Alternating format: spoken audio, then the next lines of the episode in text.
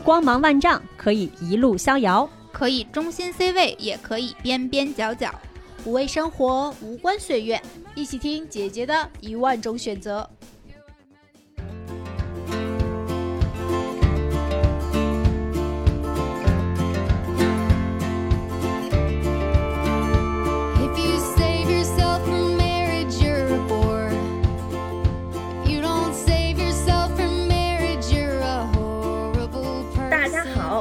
收听二零二二年最后一期，姐姐说，鼓掌。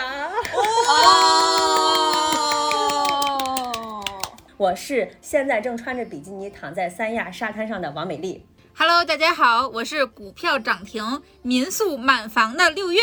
Hello，大家好，我是现在躺在六月民宿的床上的樱桃教主，被他包养了。哎呦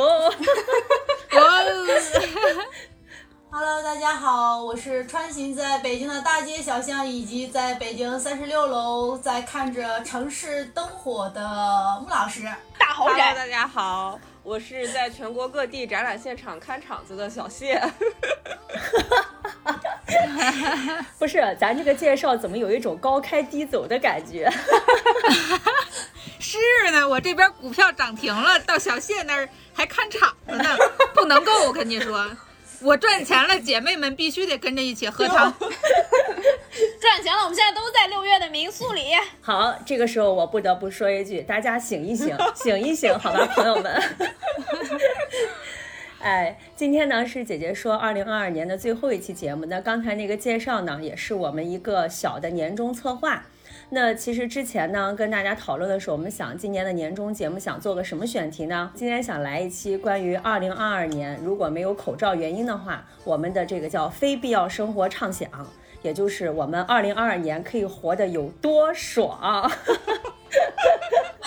对，因为咱们今年我估计听到的最多的词，我觉得二零二二年的关键词都不能说二零二二年这三年的关键词，应该就是非必要不如何如何吧？对。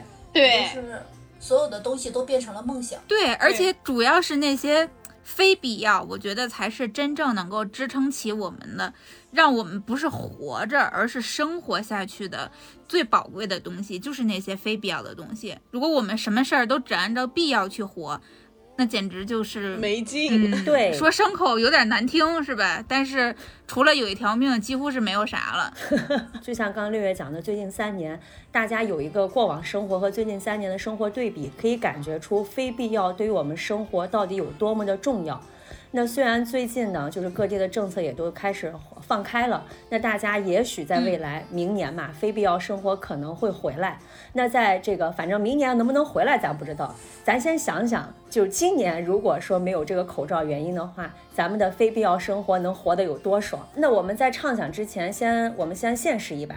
就是先聊聊二零二二年我们主播们今年的这个年度关键词是什么啊？先说说今年是怎么过的，再说说如果没有疫情，今年会是什么样？对，是那那个在前面我们这个主播闲聊的时候发现，哎，我和教主就是肤浅二人组，所以我决定把肤浅第一的名额，对，把肤浅的名额让给教主，先让教主来说一说。我们师姐说的肤浅底留住，你懂啥呀你？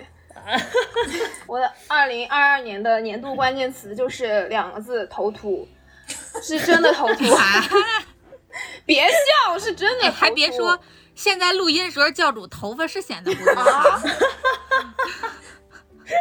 越来越少了，你知道吗？然后我今年，呃，我跟你们说啊，就是我今年就是用那个增发剂就。光增发剂上面就是长头发的这块儿哈，我花了不下几千块钱，就是头发是没长出来，效果怎么样？就是，就，嗯，就如果好的话，现在我不是就不涂了吗？我还是涂着呢吗？还等着你带货呢。没有，还是那个什么，我一度想去植发，但是植发人家说要把后面的头发挪到前面来，可是我后面也没什么头发呀。植发人家说就是那种你天然掉发的那种植发，好像不会解决特别多的问题，就是盐碱地，你即使给它插上苗，它也长不出来。你还侮辱我，插上了还得掉一下。哦，也是因为今年的就是压力非常的大啊，就是上半年的时候我们不是被封在家里封了两个月嘛。但是我今年年初呢特别牛逼，就是没有想到今年这么的惨淡。今年年初咔给自己定了个非常高的业绩 KPI，你懂吗？然后，然后第一季度还行，完成的还行。到了第二季度，然后咔就被锁在了这个家里面。我们做猎头呢，还得出去见见人，然后跑跑业务，不然呢这个东西就会萎靡了。然后那两个月待在家里面，我就发现我整个人就焦虑完了。然后那个头发哈。我感觉以前可能也就一天掉个掉个十几根儿，但那两个月我感觉我的头发可能从十几根每天能掉个一百根儿，就是大概是这样的一个 频率。也就是那两个月，我就发现我的头发真的是快没了。于是下半年就开始买那种好多，就米诺地尔我也买了。然后一个日本的一个长长增发的那个叫什么一个牌子，我也给忘记了，人家没给我们代言费，我们就不在这里打广告了。主要是也确实没用，确实没用，特别的贵，它那个十瓶是六百块钱，然后我买了差不多有两盒嘛，是二十瓶，一个周是用两瓶，然后很快就用完了，但是头发还没长出来，就到现在了。对我觉得我今年其实是经历了几个阶段啊，就是上半年就是我刚才说那个非常非常焦虑的那个阶段，然后呢。到了六七月份，疯狂爆痘，脸上爆痘的那个阶段，非常的丑陋。到了什么时候有所缓解呢？就是八九月份的时候吧，业绩也差不多都完成了。然后我发现，哎，今年好像也没有那么惨，对自己可能有了些许的一点自我和解。然后到了现在，嗯，业绩已经完全完成了，然后觉得，嗯，还行，今年也没有特别惨啊。哦。然后没有没有，这个不重要，重要的是我头秃了。明年我还要拿更多的钱出来，可能要去做一做我的这个这个这个。头秃治疗，我还在思考明年可能有什么项目。大家如果有项目的话，可以在这个这个解说下面的平台里面哈给我评论。你觉得值吗？教主这是为自己头发打工，赚的钱都花头上了。对，明年可能还得把钱再花头上，可能想想怎么去治疗一下吧。我觉得小谢刚才说那个，你觉得值吗？简直有一种一语双关的感觉。值不值？它不都已经掉完了吗？我还能怎么办呢？捡也捡不回来了。黄河三角洲的盐碱地都能治理成功，然后人家都能变成粮仓，你要相信你。侮辱我！你们现在就是都侮辱我。我刚刚听教主说他这个选了很多产品都不管用，我就突然间有一个想法，就是你把你的产品列一列，然后我们在公众号上写一些比雷啊，比 雷。可以可以，对对对。哎，这我觉得这咱能赚钱，会不会有那个什么，就是 花钱删那个黑 PR 稿的那个，来找咱们是吗？但是还是要恭喜一下教主，今年情况这么难，年初自己定了这么高的要求，竟然还完成了，哇塞，你真是太厉害了。对，就我在今年下半年的时候，突然感觉运势来了，就是那个运气感觉。我跟你们说真的，就是那个运气来了，真挡都挡不住。哎，我承担就是感觉，嗯，真的是有运气成，就是在里面的。也不是说我以前运气不好，但我就突然发现，就是今年的这个下半年，我那个运气就感觉，哎，真的起来了。就是你脑子感觉都比以前清醒了。是不是因为头发掉的比较多，然后能吹到凉风了？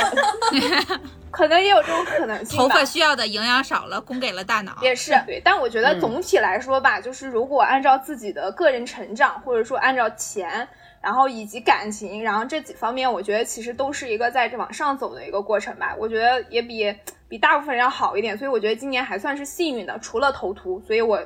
把这个词儿专门拿出来跟大家聊一聊。嗯，那刚才教主说这个运势起来了，我今年也特别有感受，真的拦都拦不住。你也是，我觉得我得，对我就是我就是要承接你的肤浅，就是我今年的年度关键词是赚钱。这是肤浅吗？今年赚着了。今年真的赚到钱了，因为那个六月应该知道，我我在他的这个这个引诱之下裸辞以后，就做播客贫穷了两年，然后自从没有专注在让播客赚钱这件事情上，就赚钱了。事实证明，对不起，播客连累了你，播客忘我，播客忘我。我还记得很清楚，就今年上半年有一次，我回青岛，在海边跑步，忽然间有一个群，我的之前的一个同事，然后就在里面发了一个信息，就是说想在北京找一个那个活动，就是合作方。结果就因为这个信息，首先接了一个小单子。结果这个项目忙完之后，我又有一个朋友找我，然后就跟我说，说他有一个朋友的公司是想找一家北京的这个呃品牌方去推荐一个直播的场地。想说行吧，那我就找了一之前的朋友推荐了一个场地，结果竟然获得了去竞标的机会。三家公司，本公司是体量最小、最穷，然后三个人去三个人去讲标，活动公司问我们，你们三个人是不是三家公司临时拼的？我说不是，是两家公司拼的。然后说你们公司多少人？我说满打满算，算上全国各地，总共可能五个人吧。然后，毕竟是一家市值千亿的公司，听到我们这个说法，我觉得他内心都非常的抖豁。最后没想到我们中标了，然后就拿下了一个上百万的一个项目，从此就开启了，就跟教主刚才说的那样，就是开启了这个人生开挂。有钱了之后，人就开始支棱起来了。然后我那天还跟六月说，我说咱姐姐说的 logo 得换。我说你们日坛之前找谁设计的？我说咱也得找人设计。六月说那可是大几十万呢。我们那个对，说大几十万呢。我说大几十万咱没有，几万块钱、几千块钱咱还是还是可以花的。然后 就吓我一大跳，我想姐姐说都能花花几千上万设计 logo 了，这得赚多少年能赚出一个 logo 钱呀？今天是做 logo，明天就是租办公室。是不是后天就是要给我们这个发工资上社保了？我有想过这个花钱计划啊，不是赚钱计划，花钱计划。第一步先换 logo，然后第二步呢，就在想说，哎，是不是每个月给大家发点这个小零花钱啊？然后。再一个就是因为苦于我们现在在各地录音，要不要给每个人买一个录音设备？那我只能说，董事长你再接再厉，努努力。这现在还拿手机录音，全赖你。你这个商户怎么把自己摘干净了呢？都赖钱，还能带我们往上说的好，是怎么就是？给自己隐身了的，拉不着商务就赖董事长，节目没做强做大。对对对，是，就是每次找邹毅算盘的时候，然后六月说都是因为我卡住了姐姐说赚钱的脚步，每次都我财运贼好，然后美丽就只有爱情，我就只有爱情。那我也跟大家分享一下我我今年的关键词，我我今年就。有有点颓，我今年的关键词我觉得是等待或者是观望。大家也都知道，我财运一直挺好，没有为赚钱，你没有因为赚钱而操过心，确实也也像教主一样有过，尤其是今年第二季度、第三季度，确实。这个生意不太好，嗯，确实不好做，整个市场行情都不好。但是就躺平干别的嘛，没单时候就干别的，所以就没太在赚钱这个事儿上操特别多的心，嗯。然后为什么我的关键词是等待或者说是观望呢？就是因为我不知道大家有没有一种感觉，就今年咱们已经疫情第三年了，反而比第一年更加的没有确定性，嗯，生活你没有办法对。未来做任何的规划，你甚至都没有办法规划之后一个星期的生活，因为我上半年都是在北京生活，然后我父母是在天津嘛，大家都知道天津，天津人的一大爱好就是回家，我以前每半个月会回家一趟，这是天津，你不知道吗？是中国人的爱吗？真的。天津人的爱不，听见这个，我突然想起来，就是我有一个朋友，她之前那个前男友就是每个周都要回家，就是天津人。她当时就以为这个男的是不是有家室，就是为什么要每个周都回家？你今天说完这句话，你突然点醒我了，六月。对，之前有过一篇特别火的文章，好像是，就是说那个对天津人来说，宇宙的尽头在杨村，就是武清区，离北京比较近，就是天津都连市区都不出，郊区都很少去。天津就是一个特别恋家的这么一个城市，但我今年回家的次数就特别少，因为要么北京这边疫情疫情反复了，天津不让回；要么天津那边疫情反复了，因为我也是做商务的嘛，有的时候比如说跟客户一起去。呃，讨论一些新的一些合作。如果客户那边的合作要是正好是连着线下计划的，比如说他想线上去做一个营销活动，然后来为他线下的活动造势这种的，就经常会因为线下的活动办不成，而导致所有的前面你们所有的规划就全部泡汤。然后今年旅行计划就别说了，我估计大家可能。今年应该比二零年旅行还要少，包括之前说合作伙伴一直都是网友，说咱们那个我下周，比如我下周一去您那儿拜访拜访，咱们一起喝个咖啡认识认识，别总做网友。结果周末或者周一可能刚出门，小区就被封了，嗯这就是今年特别特别普遍的状况。所以整个今年就会让我觉得日子过得畏手畏脚，你永远没有办法做任何的决定，然后。也不敢投资。作为一个一直想要早日财富自由退休的人，所以一直想投资，但是今年完全不敢投资，因为市场行情实在是太差了，就一直在观望。哪怕股票涨了，你也你也不敢追，因为你知道可能很快它又要跌下去。在过去还是正常生活的时候，我觉得自己是一个不爱做规划的人，是一个想做什么事儿就立刻去做的人。但是，当你真的被剥夺了规划的权利的时候，你发现是人就会有规划。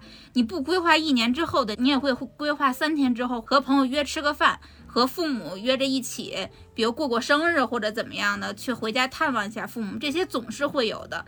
当你连这些最基本的、最微小的规划都没有的时候，你就会觉得，哎，生活实在是没有盼头，没有希望，就过得特别暗淡。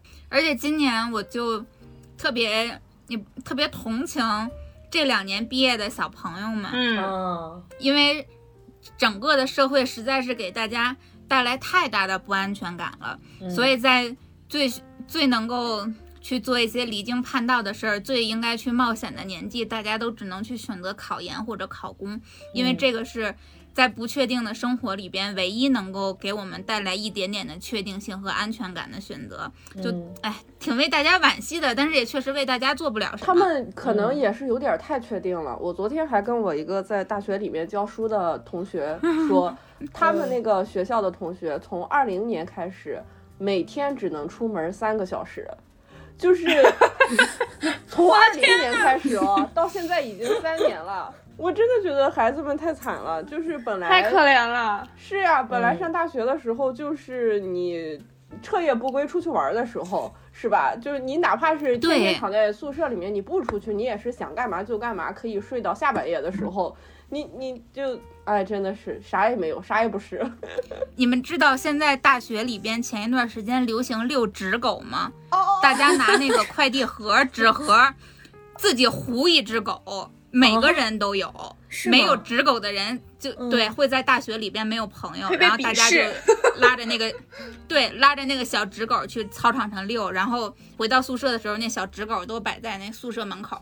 我的妈呀，现在年轻人太惨了。我觉得六月刚才说的这个这个年这个整个今年的状况，应该也是在听我们节目里面的很多人都会有共鸣吧，也是大部分人今年的整体的状况。是的，那我们来听听穆老师，穆老师的这个年度关键词。嗯，我在听大家的时候，其实心里面是，就是每个、每个人给我的状态和心情都完全不一样。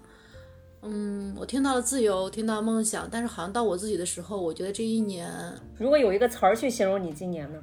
嗯是自自己的自，时间像是被封封闭住了。然后我第一次觉得一个人的时间是有点点长的，一个人一个人封闭，然后一个人值班，然后一个人工作，一个人生活。曾经一个人让我觉得很舒服、很自在，就是玩儿也好，朋友交往也好，其实不受限的，很轻松愉悦的状态。但是今年的这个字会让我觉得。会有一点点压抑感，就是我第一次一个人值班值了两个月，后来一个人居家，陆陆续续一个多月，在这样的一些过程中，我我会觉得自己在慢慢的变大，又在变小，你会开始有点点迷失自我。就是因为自己一个人待的时间越来越久了，所以“自”这个字在我这儿，可能第一个是自我，就是让我会看不到了自我。当你失去了周围人，失去了周边，失去了社会其他的定位的时候，你会觉得自我在被放大，但是好像又找不到了那种感觉。对，然后第二个感觉是自闭。我觉得长时间的，因为没有办法太多的出门，然后你会觉得体力变差，然后人的状态会变差，嗯，呃，就是身体状态的这种退化。当你一个人久了以后，你也没有那么想出去交流，你会慢慢的觉得人的状态在不断的封闭掉。嗯，我就特别想对穆老师说句对不起啊，早知道应该多拉你录节目呀，我还以为你很忙，我都不好意思跟你发邀请。原来他是自闭了。哦，我只知道莫老师一直在风控，然后情况比较特殊，一直在单独居家什么的。而且莫老师之前还在群里面教告告诉我们，早晨要去河马抢菜。呃，那段时间就因为我是突如其来的嘛，所以没有做好被封闭的准备，有一段时间的轻断粮状态，让你会觉得生活中就变成了几件事情：早上定七点呃六点五十的闹铃起来抢菜，抢了菜以后接着睡觉，中午起来做饭，好像什么都没有做，一天就结束了。穆老师这个就是特别标准的必要的生活，嗯，太必要了，少一点儿都活不下去了。因为你知道我当时唯一一个非必要生活是什么吗？是我的窗户。我看着窗户，就是刚开始从绿变黄，到整个的银杏叶全落了。我看我经历了它最美的一个状态。我每天最高兴的就是看着窗户，看着窗户做甜品，看着窗户做饭，然后看着窗户写字，看着窗户弹琴，然后看着窗户看书，就是所有我都在窗户边上完成。它会让我觉得，就是那一片金色的那个树叶，让我觉得好像我不是一个人，然后外面还在发着光。然后那天我朋友跟我说了一句话。他说今天天气不好，阴阴的，有点难过。我跟他说，但是好像就因为天是阴着的，叶子更亮了，好像树自己在燃烧，特别好看。我不知道是因为那天的天气的原因，还是因为当你的状态压到了一定的程度，你好像你的视觉重心或者你的心理重心，其实在逐渐的被聚焦。然后第三个状态其实是在自省。后我看了一段时间我跟朋友的微信记录，然后也看了一些工作的对话记录，会发现自己的状态的确不太好。如果说最开始的字是自我迷失，最后的一个自省的时候，其实我觉得是有点点想，呃，说大了吧，可能就是想拯救一下自己，不想让自己再把自己荡下去或坠下去那种状态。其实我我觉得这儿可以跟听众们简单介绍一下，因为莫老师其实有时候因为工作忙碌，参与我们节目录制的次数不是特别的多，但是他其实是一个很忙碌的人。所谓忙碌，并不是只是他工作忙碌，因为他周末的时候会去学音乐、学唱歌，然后去学这个学那个，然后出去跑呃各种各样的地方去吃好吃的、喝咖啡、去逛那种咖啡市集、去各种小店打卡，就是他的生活是非常丰富的。所以其实呃有这样一个巨大反差之后，如果说我以前的生活也是这样一种非常嗯、开放，然后非常所谓这个忙碌的话，一下子遇到这种情况，可能自己也会有一些迷失。对，而且可能就是因为，嗯，你说是落差也好，是嗯差异化也好，其实，在那种状态下，好像没有那么想去表达、去倾诉、去沟通，你会很自然的把所有的情绪沉淀下来。至少我在那个当下时候是把情绪沉淀了下来。嗯，没事儿，孟老师，你现在不是已经搬到新地方了？做好准备，我们二零二三年前几期节目就你来录了，好吧？让他忙起来。穆老师这三个字三个阶段，就是非常完整的展现了一个人是即将怎么发病的。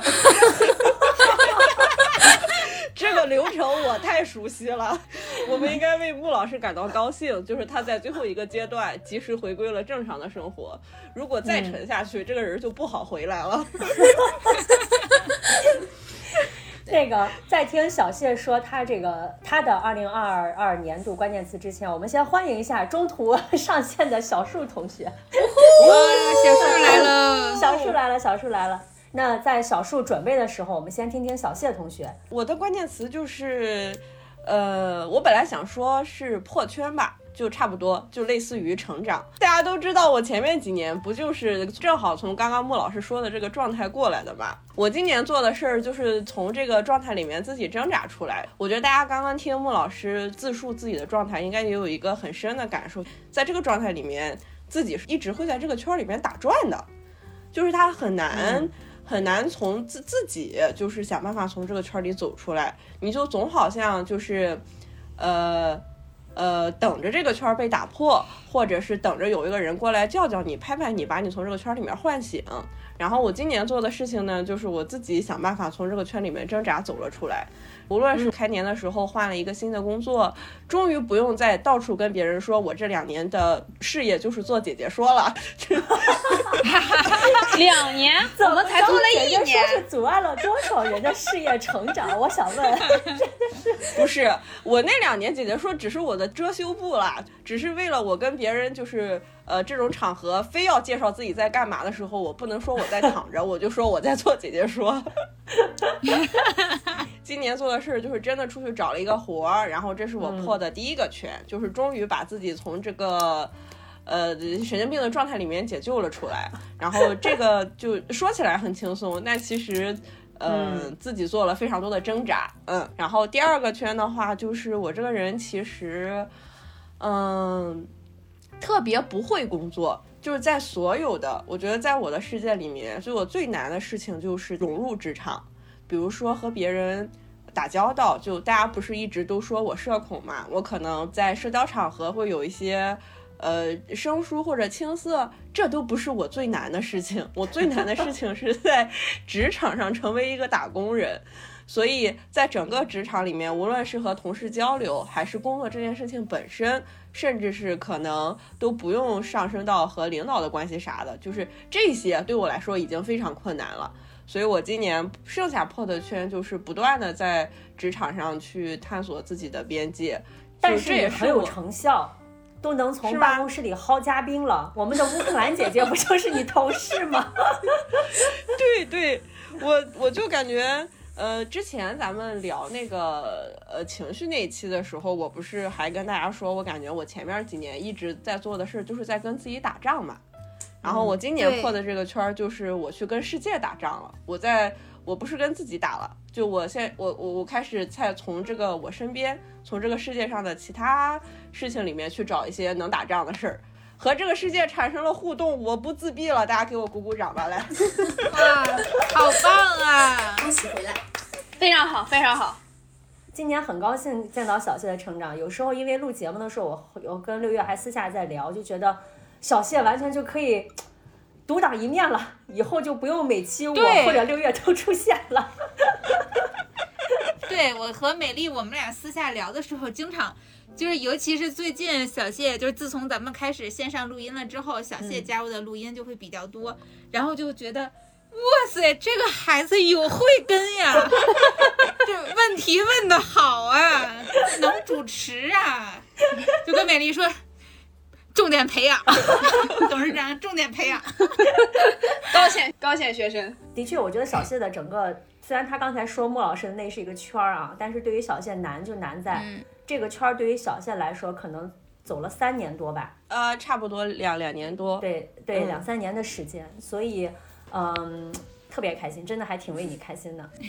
好，那我们这个最后一位小树同学，小树是不是今年第一年加入姐姐说啊？从是从二零二二年开始和我们一起录音的吧？呃，去年秋天是以嘉宾的身份录音的，今重年新进组，换了个身份。哦哦，居然才一年，感觉已经很哎多，年了但是。但是那个去年的那个跨年我也参与了哈，就是以彩蛋的啊，方式。对对对嗯对对，我先那个恭喜小谢啊，就是这个我们虽然这个谢谢呃一年之间在姐姐说会面的时间就有限的那么几次，但是好像每一次你都在变化，所以非常期待二零二三年给我们的听友带来更更大的一种变化。然后就是刚才美丽也点到了，就是我和姐姐说这个关系，我其实也是因为这次录节目，我才就是回溯了一下这一年，我觉得其实姐姐说对我还挺重要的，因为呃，就各位主播都比较清楚，我在呃上半年因为离职，就相当于是把自己做了四年半的一个播客就拱手交回了公司嘛，真的其实就跟养大一个孩子让人抱走。就是就是那个感觉，所以就是当失去一个孩子，突然又又又可以给一个新的孩子当妈，当阿姨，原来小时候是做保姆的，他是 嗯，就就奶妈一下子那个那个匮乏感会被弥补进来，而且会拥有一种新的，因为姐姐说成员比较多，所以就好像突然进入一个新的连接。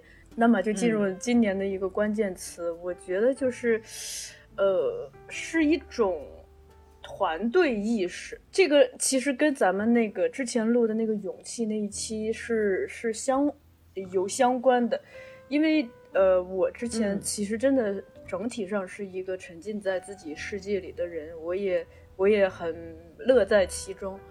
但是今年因为上半年就是我们经历了一次居家，下半年又经经历了一次，嗯就这两次，我也关注到，就是整个期间，其实我身边有很多朋友是非常有责任心的去去帮助别人，不管是呃就是那种具体的帮助，还是说通过呃在网上发声呀什么的。第一次的时候，他只是引起了我的注意；第二次的时候，就是引起了我的反思。我就觉得，嗯，人是没有办法孤立的去存在于任何一个环境中的，就是我们需要连接到周围的人，并且通过自己的。呃，该发生发生，该做事儿做事儿，去影响到自己身边的小环境，这个是我今年特别重视的一点。呃，也呼应我们勇气那一期聊到的啊，我我给大家讲一个小小的故事，就是之前那个吴世贤导演拍过一部短片，是他的爱人宫贝碧演的，叫《车四十四》，也好像还去戛纳得了一个奖什么的。那个短片给我印象特别深，他在今年变得像一个预言。他就讲了一个很简单的事儿，就是宫贝碧演了一个女司机，她开着这个呃那个公公共汽车，呃在行驶，突然在车上有一个女的受到了非礼，这个时候全车的人都假装没有看见，不作为嘛，只有一个小伙子去试图去制止。当然，这个小伙子也没有成功，呃，最后的结果就是这位女司机是遭遇了侵犯，然后这个女司机做了一个非常反常的一个动作，他就是像，他就突然就是从一个笑呵呵的人变成一个变了脸的人，就非常愤怒的就把那个帮助他的男的就推下了车。那个男的一脸无辜，就觉得你神经病啊！全车人都不帮你，不发声，就我帮你，你还把我推上车。那个女司机还骂他，让他滚什么的。女司机把那个男的推上车，就拉着这一车人走了。呃，过了不久，这个男的他等于步行尾随这个公共汽车，他走着走着，突然看到前面有警车来了，就是原来那辆公共汽车。就那个司机拉着那辆车，直接就是集体性的自杀。嗯，我看过这个短片，嗯是吧就大家可以去看一下。嗯，就我我这个短片看过好好几遍，但我从来没有跟自己的生活产生过连接。但是当今年经历这一切的时候，就我意识到，这个公交车就它可大可小嘛，它可能是我们的小区，嗯 是我们的单元。是我们是我们的城市，就是是我们的公司。就当我们在这样一个团队中，就是如果所有人都不说话、不作为的话，就可能就最终受害的其实是我们自己。就接着就想到了嗯。呼呼应一下咱们的这个日坛公园哈、我记得我之前在日坛公园 听到过那个 Hooky 讲的。就是 Hooky 因为是台湾的嘛，他讲过一个事情，嗯、呃，他就说他来到大陆之后，他是一个非常爱管闲事的人，在别人看来很多事儿、很多事情他愿意发生，嗯、就比如说可能在公共场合看到一些呃不道德的行为，他会制止，会会怎么样，就是他显得很很积极的参与这种公共生活。呃，他说，呃，因为。就是在台湾的那个社会环境里头，大家慢慢的就是整体都有这个意识。当所有人都愿意发声，都愿意去制止一些行为，鼓励一些行为，整体变得这个社会好像每个人的素质好像也提高了。即使你不自我监督，也有他人在监督。但是如果我们在任何一个大的环境或小的环境中，遇到一些不公平、不正义、不道德的事情，如果我们所有人都不发声、不作为的话，可能就我们整这个整体社会氛围，它就它就提升不上来，最后一定会通过各种方式殃及到我们自己身上。所以现在就是我跟你说，就是比如说看戏啊，如果剧场里头有人弄塑料袋儿或者是什么玩手机什么的，我就会非常礼貌的提醒他，就是你影响了别人。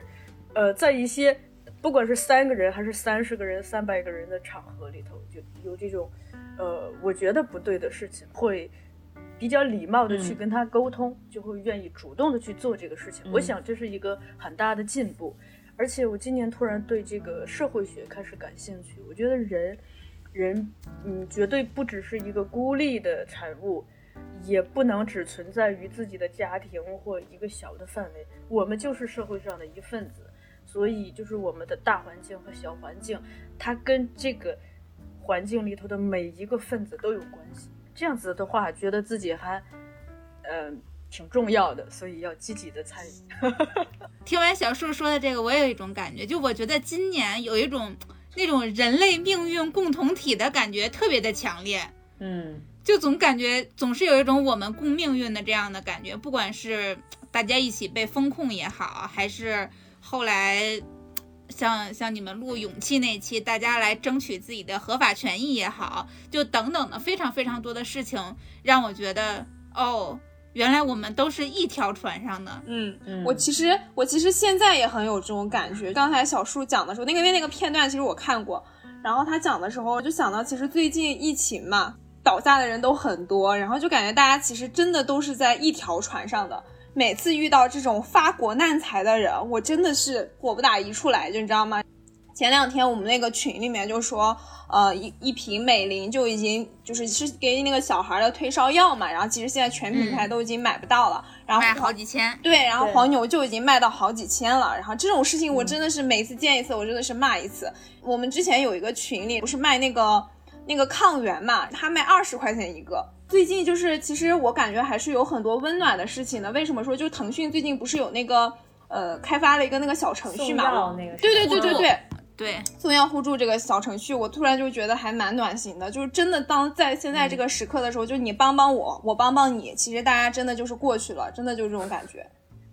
你知道，我觉得现在那个药都有点像那个多抓鱼的二手书了。你知道一盒药它有很多片儿嘛，十几片、嗯二十几片儿。你像是，吃不完。对教主真的非常感谢教主，因为在我们家药很少的时候，教主送了我一盒那个那个布布洛芬，到到手之后我没怎么吃，结果因为家里老人又生病了，然后这盒布洛芬现在又在老人老人那儿。包括因为当时就是我们家三个人不是一下都生病了嘛，还有朋友从杭州给我寄了药，这个药到我这儿之后也没怎么吃，结果他爸妈也病了，然后这个药又寄到了他爸妈那儿去，你就感觉这个药都是在。就是流转那个多抓鱼的二手书一样，一直对，对对对，我我我最近就是这种感觉，因为我们家里面，因为我买药其实要比别人稍微早了一个周，但其实也是买的只是我自己吃的药，加上家里面又还有一点点，所以后来我发现我这些药我自己也没吃啊，就几乎全送出去了。现在可能就留了可能四四粒那个四粒布洛芬、四粒感康就在家里。如果我生病了，我就吃那个，然后其他的都被我送出去了。我现在感觉就是。真的到现在这种时刻的时候，大家真的都是一条船上的。因为之前跟教主一起录节目的机会比较少嘛，但是我们一起录勇气那一期，以及教主这一次为那么多人寄药的这个行为，其实我真的是心中暗自的就是这种肃然起敬。我我我前、啊是吗 我前两天写了一篇文章，本来打算说这个事儿来着，但是写的自己觉得嗯没写好，所以也没发表。但是我是真的是内心是深深的受到了触动。说的我一下都不好意思了。真的就是从咱们上次录完之后，我觉得义愤填膺这个成语就是为教就 强烈的正义感，强烈的正义感。对。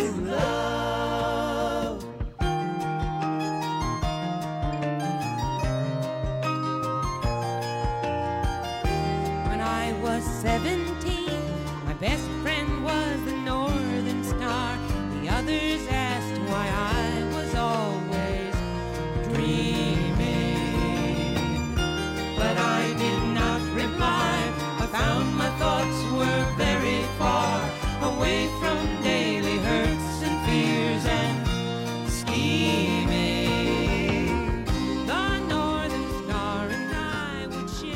刚才跟这个我们这个六位啊 六位主播跟大家分享了我们二零二二年的年度关键词之后，接下来就是我们要开始做白日梦的时间啦，我们要开心一下。哎，我们来想一想，嗯就是刨除掉刚才我们想到二零二二年非常让人五味杂陈的这一年的这种现实生活，如果我们进入到所有的必要都是变成非必要，我们在二零二二年的非必要生活畅想会是什么呢？就是这一年我们可以做梦的话，我们希望这一年可以怎么样去度过呢？我刚才听着那个那个 叫什么穆老师在那里疯狂的开始从自我觉知到自我认就自我清醒，然后开始在那里分析，我突然觉得怪不得说我肤浅的，我真肤浅。你是正义女神，教主只要赚钱，让我干嘛都行。我从头到尾就说了个头秃，然后为什么头秃？我其实怎么说呢？我觉得，嗯，如果今年没有这个风控啊，然后没有这些东西的话，回到二零一九年那时候疫情还没有发生的我，我肯定是每个周末，不是每个周末，就每个假期，我几乎都是在计划出去玩的。嗯就像我大学的时候，就是只要放假，我就肯定不在学校里面。但是我发现我从二零年开始就已经没太有了，但是我二零年我发现我还去了几个地方，我还去了三亚，然后我还去了厦门。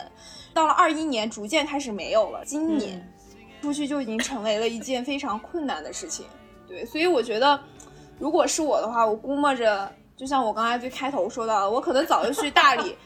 我哎，我真的我去大理这个事情，我真的是计划很久了。我去过云南嘛，就我一九年去的大理，我其实一直很想再去。对，然后加上六月说他已经去那边了，所以我一想，哎，既然他去了，那我其实真的很想去玩一趟的。估摸着，如果现在去了，我可能已经在六月的那个落地窗前，跟六月吃着那个九块钱的阳光玫瑰，然后在外面看着那个洱海的风景，然后呢，落地窗透入阳光，然后坐在那里可以品着下午茶，多么的美味！哎，都来都来。还有一件事情就是今年的疫情，其实怎么说呢，就很大程度的影响了我跟小哥哥的约会。这个事情一直是我心里的很大的一个遗憾。我们俩就是在一九年认识，但是我们俩其实二零年在一起嘛，在一起的时候就疫情了。我们俩连公开的一场电影其实都没有太去过，就我们俩你知道吗？一直想有一场正常的约会，出去就是拉着手去个游乐场，然后看个电影。就这个事情，我跟你说，我幻想了两年，到现在还没实现。这个是 如果今天是一个正常的今年的一年，我觉得这个事情我们俩早就完成了。还有一个事儿就是，因为我跟他一直是想着是去一趟哈尔滨去玩，因为他是东北人嘛。然后这个事情我们就从去年计划，然后一直计划到今年，一直到现在都没有等到说我们俩出去旅游一趟。就是这两件事真的是让我非常的遗憾。就如果要是今年。没有这些的话，我估摸着我们俩这些事情早就完成了，也可能我已经带他回过新疆了，可能我们俩现在证都扯完了。好，那我作为你的肤浅小姐妹，我来呼应一下你，因为我就在想，如果是二零二二年正常的话，就是今年没有这么多魔幻的事情发生，我相信很多人可能也都会出去玩儿。然后我也在想，如果我今年会出去玩，我会去哪儿？我今年最想去的就是上海迪士尼，我要去排队见玲娜贝尔。那可能你得排好几天。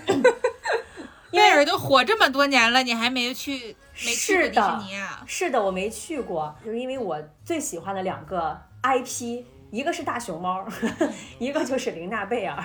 然后大熊猫是之前因为借出差去成都出差的时候翘了半天班，然后去了一下那个成都什么熊猫繁育基地去看了那个大熊猫。但是玲娜贝尔我就一直没有看，应该也是疫情之后吧，会发现这个小玩偶啊就特别的治愈人心。其实原本今年年底也是要要要计划这个行程，因为迪士尼出了一个七九九。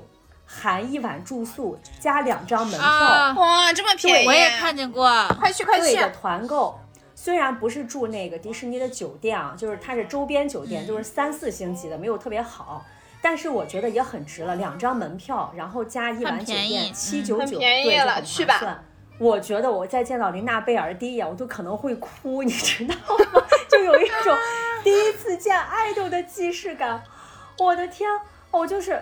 我就今年看到有一个视频是最让我感动，是真的看哭了。有一个就是贝尔和他的那个，因为喜欢贝尔的人都喊自己是他的妈妈嘛，嗯 就是所谓的妈妈们去看他的时候，有一个妈妈就给他带了一束花，然后给他送了他一束花，结果那个视频就是呃贝尔和妈妈心有灵犀，大概是这个意思吧。贝尔就伸出手，两个人之前没有见过啊，伸出手向妈妈身上撒了一些花瓣，你就感觉是那种人类和宠物的美好，不能叫宠物吧，人类和宠玩偶的美好不期而遇了，就是哇，好感人。然后我就在想，你好像呼应了之前的节目，就是那个小甜剧。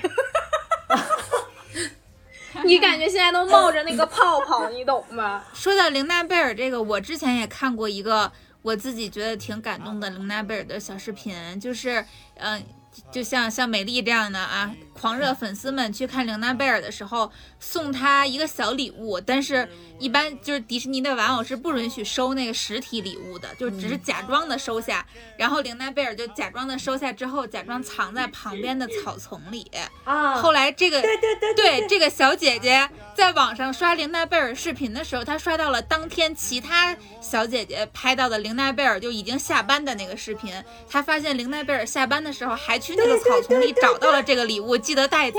对她就超级对，她就被治愈了。对，就是你在白天经历了现实当中非常哎扯淡的这种现实当中的荒诞之后，你晚上再去吸一吸贝尔，你就会觉得，这才是世界的美好啊！对，玩偶真的是会给人这样的感觉，就是他们嗯把所有的美好、浪漫、梦幻，就是世界最美好的这些词语，全都汇聚一身，然后呈现给你，而且是一种介于童话和现实生活中之间的一种角色。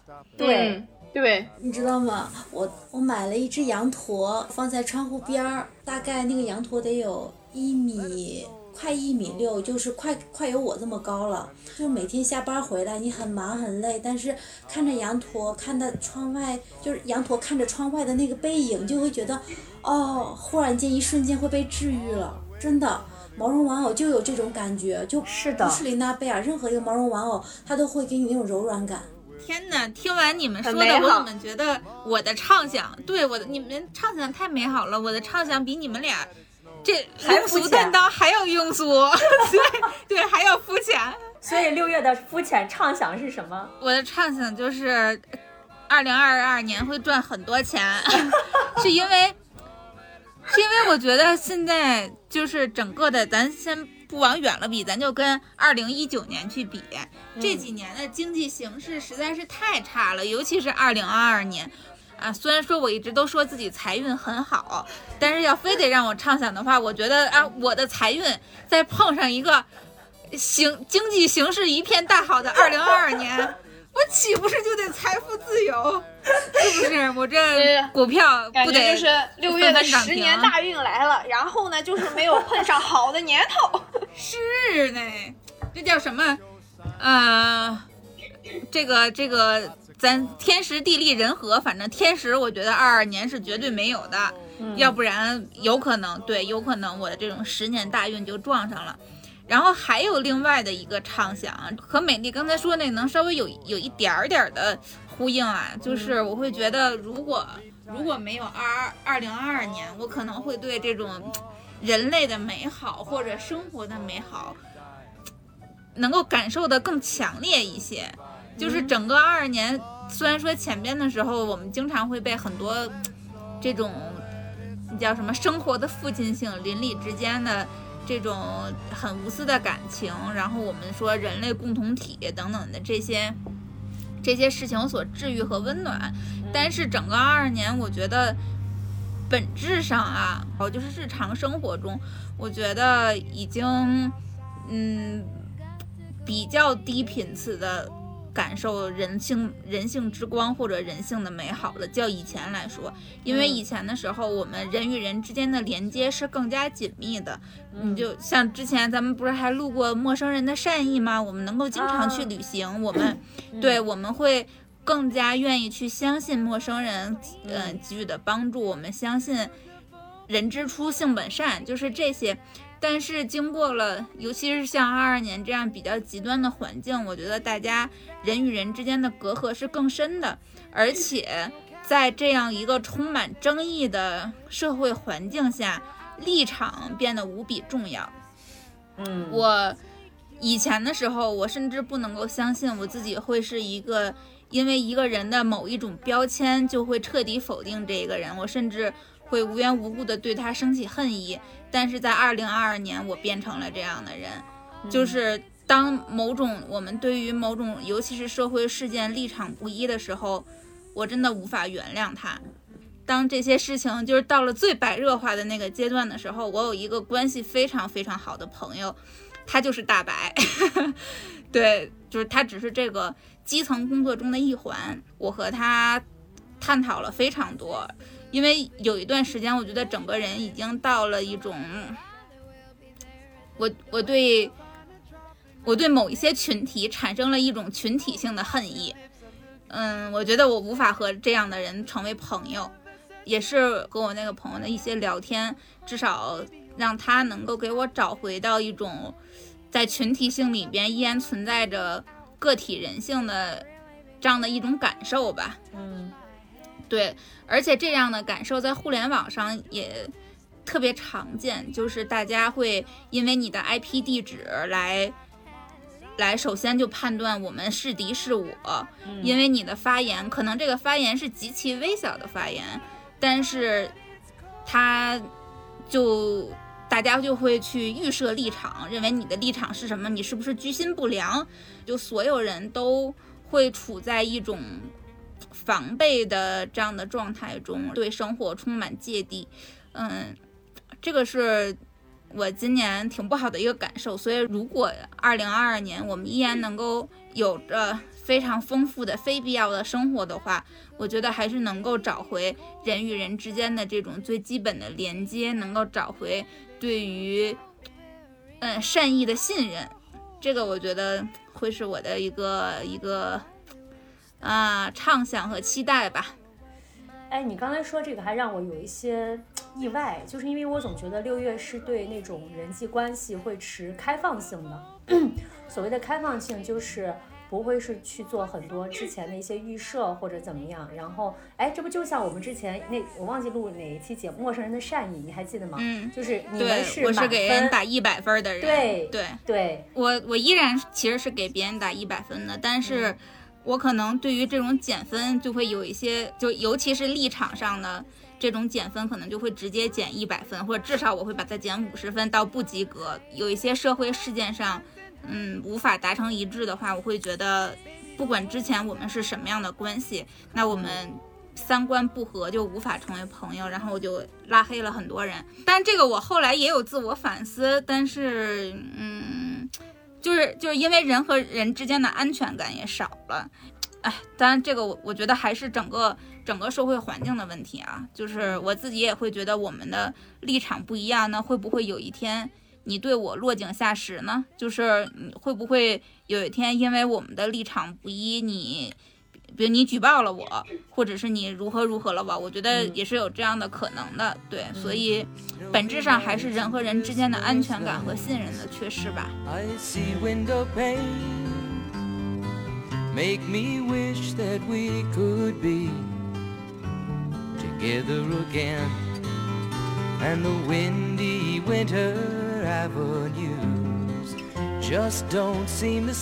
我们接着说点开心的啊，莫老师，我的白日梦是想去看星星。你说居家是一个原因，可能住不了北京也是一个原因，因为居家你楼和楼的间距之间你看不到太多的星星，就算不居家的时候，你在北京城灯火太亮了也看不到星星。朋友上次约我去看星星的时候，正好没有去成，在密云。那应该是离北京最近的一个观星点了吧？当时没有看成就还蛮遗憾。他给我发了好多的照片，我就忽然想起来，很多年前去云南，晚上干完活以后去那走路，我第一次看到了银河。我不知道它是不是银河，但是真的就是星星像河一样在那流淌，然后能看到，呃，一道一道的那种，嗯，星河的感觉。哦，我觉得超级超级的美和治愈，它会让我整个人完全的放松下来、沉静下来。那你很少有机会能看到天上的星星，我很多年没有看到那种星河。我曾经前两年跟朋友约好去新疆看星星，然后还有哦，新疆我也好想去。但是真的会喂蚊子啦。对，但是为了星星，我愿意值得。也可以来大理找我看。对对对对对对对对对，你也去哎六月大理的星星好看吗你来吧，我觉得你去，对，哦我有露台可以看。大理看银河可能够呛，或你可以去山里边，因为主要你在城市里面的话，或者即便是村子里面的话，晚上会有灯，因为只要一开灯，那个星星就不够亮。六月的一张山然后预定两个人，不止，没事儿，size 有地儿住，有地儿住，嗯，大 house。你你你们这个非必要生活畅想都不行，就是 你们不是都在畅想这个娱乐生活吗？是吧？就我赚钱，你想工作，这个非必要生活的 这个缩减，直接把我活儿缩没了。我如果 我如果不是非必要不干嘛，如果没有这个口号，我现在应该在当领导。啊，我什么领导？我原来是做展览的呀。哦他这个非必要生活，第一件事情就是所有的非必要的娱乐、公共娱乐活动，这个得场恢复场场所，对，就是都关闭停止。然后我就第一波就被裁掉了，是吧？如果 我本来是靠着非必要生活这个糊口的，他 他直接给我糊没了。我要是如果说还在这个岗位上的话，我估计就正在全国看场地，就在当领导了，当领导是吧？不至于像现在一样，又在干姐姐说三十，人到三十回到 工作岗位上了当一个菜熊。还得看姐姐说，必要无生活。但还真是，要是我还在当一个小陀螺，还在全国各地看场子的话，可能就没有姐姐说这一茬了。感谢非必要，你可是我们集团的高潜人才，啥玩意儿？以后要重点培养的。不就是因为就我一个人能培养吗？要不先让你当姐姐说的领导吧，我们以全票通过。可以，可以，可以。可以，可以，可以可以，以后总经理就是小硕，不是总经理就是小谢。你就是个扣钱的，你我就是无法分清他们两个人的名字。下次再说错就扣钱，群里发红包。这样吧，你以后就是我们的 leader 了，以后我们就叫你老板，谢哎，总。对对，谢总，谢总，谢总。哎，你也不用社恐了，你说啥是啥。你以后就出去说，与掌管姐姐说，五名成员带领五个人的团队。咱这五个人的资产加起来也是可以出去吹吹牛的，好吧？我这种财运不佳的就已经卡住了姐姐说的发展，我也是时候把这一趟交出去了。我有了一个新的领导，我感觉这个姐姐说，二零二三前途无量啊。其实那个，我觉得六月应该是我们我们几个很多人都羡慕的状态吧，可以可以在大理，可以有落地窗。嗯，嗯，我也想去新疆，我也想去大理。哎，得六月的床上还在躺着。六月，考虑一下你的床的都来尺都来寸和承承承重。没事，两室一厅带带阁楼，到时候给你们那个住阁楼，铺个地铺。说的我下周就想请假，立马去找六月了。我家沙发特别大，有两个大沙发，个矮的睡小的，个儿高的美丽可以睡客厅那大个儿的，大个儿的少说得两不是米长。不是你，你刚说完你们家两室一厅，我们不是睡阁楼就是睡沙发，你那个两室一厅 都跟我们没啥关系是吧？那叫什么？一百八十度落地窗的大主卧留给你们。其实我也是觉得，好像恰恰是这些非必要的生活，让我们觉得自己活着。嗯，其他其他的都还蛮让人窒息的。我在二零一八年干过一个事儿啊，就是说，呃，大约在跨年的时候，我跟一个朋友去了一趟日本，呃，当时是待在东京，呃，一一天去一个剧场看一种戏，就就感觉像是这个戏剧考察团，嗯，不管是演给贵妇的，特别传统的，比如说那种狂言那种的，还有那种就演给普通的这个大爷大妈的大众演剧，呃，宝冢的、四季剧团的，就都看了，就是演给不同社会、不同阶层的、不同风格的。整个现在回想起来，没想到，其实那个时候我们呃是有一个愿望、一个畅想，就想着，哎，这几年呃工作了，攒点钱，利用年假考察完日本的戏剧，可以接着考察考察什么英国呀、法国呀，啊，就是是这么想。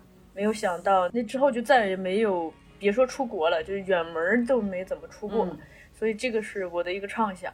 但是我就发现啊，人中国人真的有时候就是就是灵活，我就特别喜欢善于找平替。就是侮辱拼多多。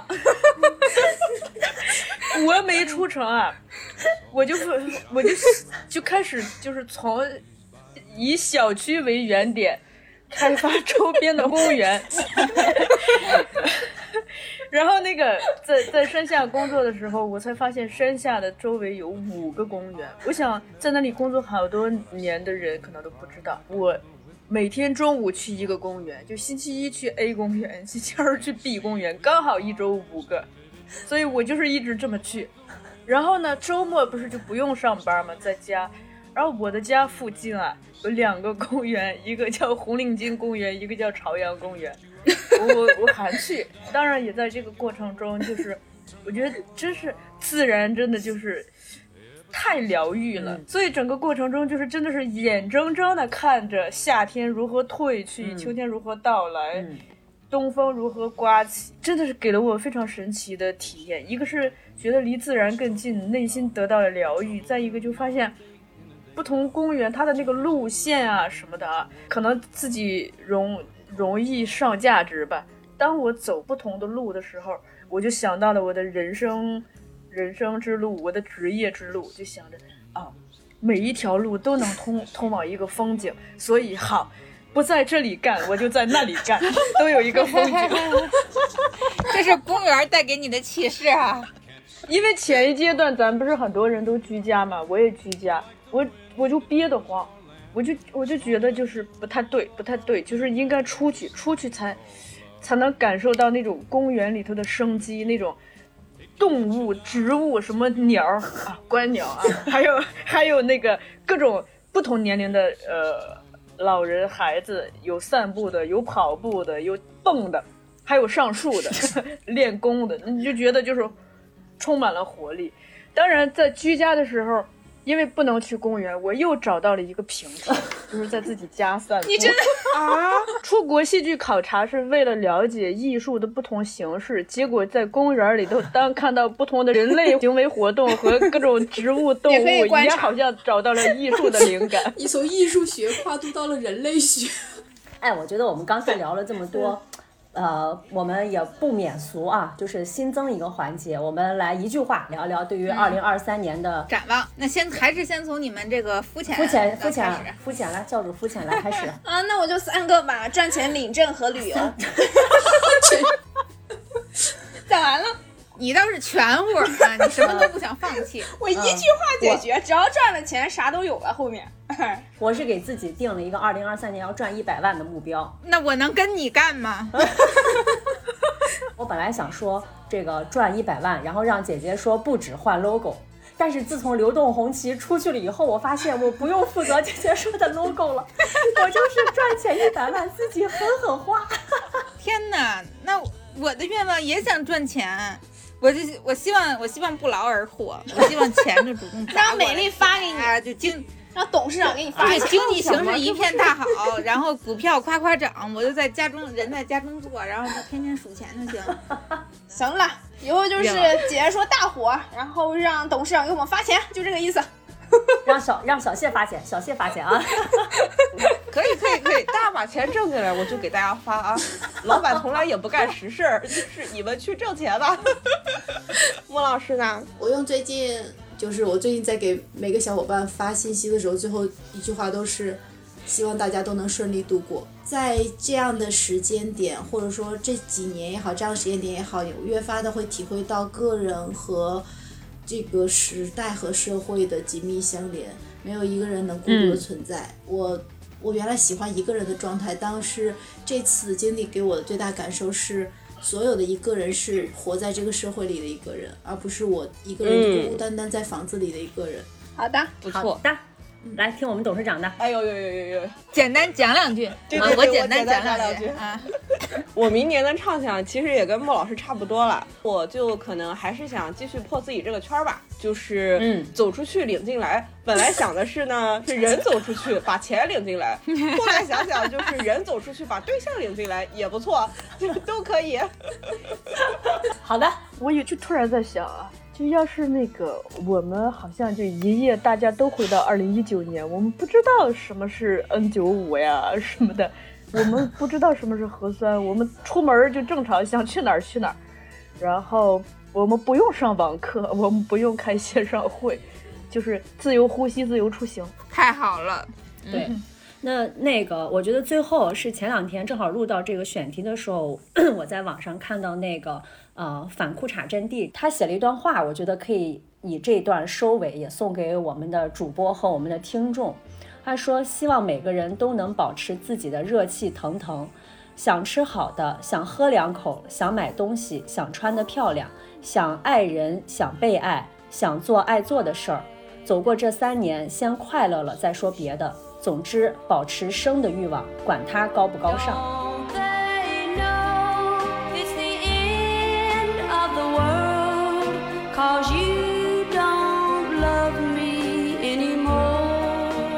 好的，那我们二零二二年这个最后一期节目，哎，我觉得录的还挺开心的，第一次六个人一起录吧。对啊，嗯史上最齐的好像是，嗯，嗯，好，那非常感谢这个我们的精神股东们，也支持了我们一年多的时间，然后也希望不管我们二零二二年过得怎么样，还是希望在二零二三年能够有你自己想要过的非必要生活，因为这个才是让自己生活变得更好的一个必需品吧，我觉得我们说个新年快乐吧，一起。也行。提前祝大家新年快乐呗！好，董事长领一句啊，我们今年其实对大家所有美好的祝福都在这一句里了，好吧？没有酒，以新年快乐代酒，祝大家二零二三年新年快乐快乐！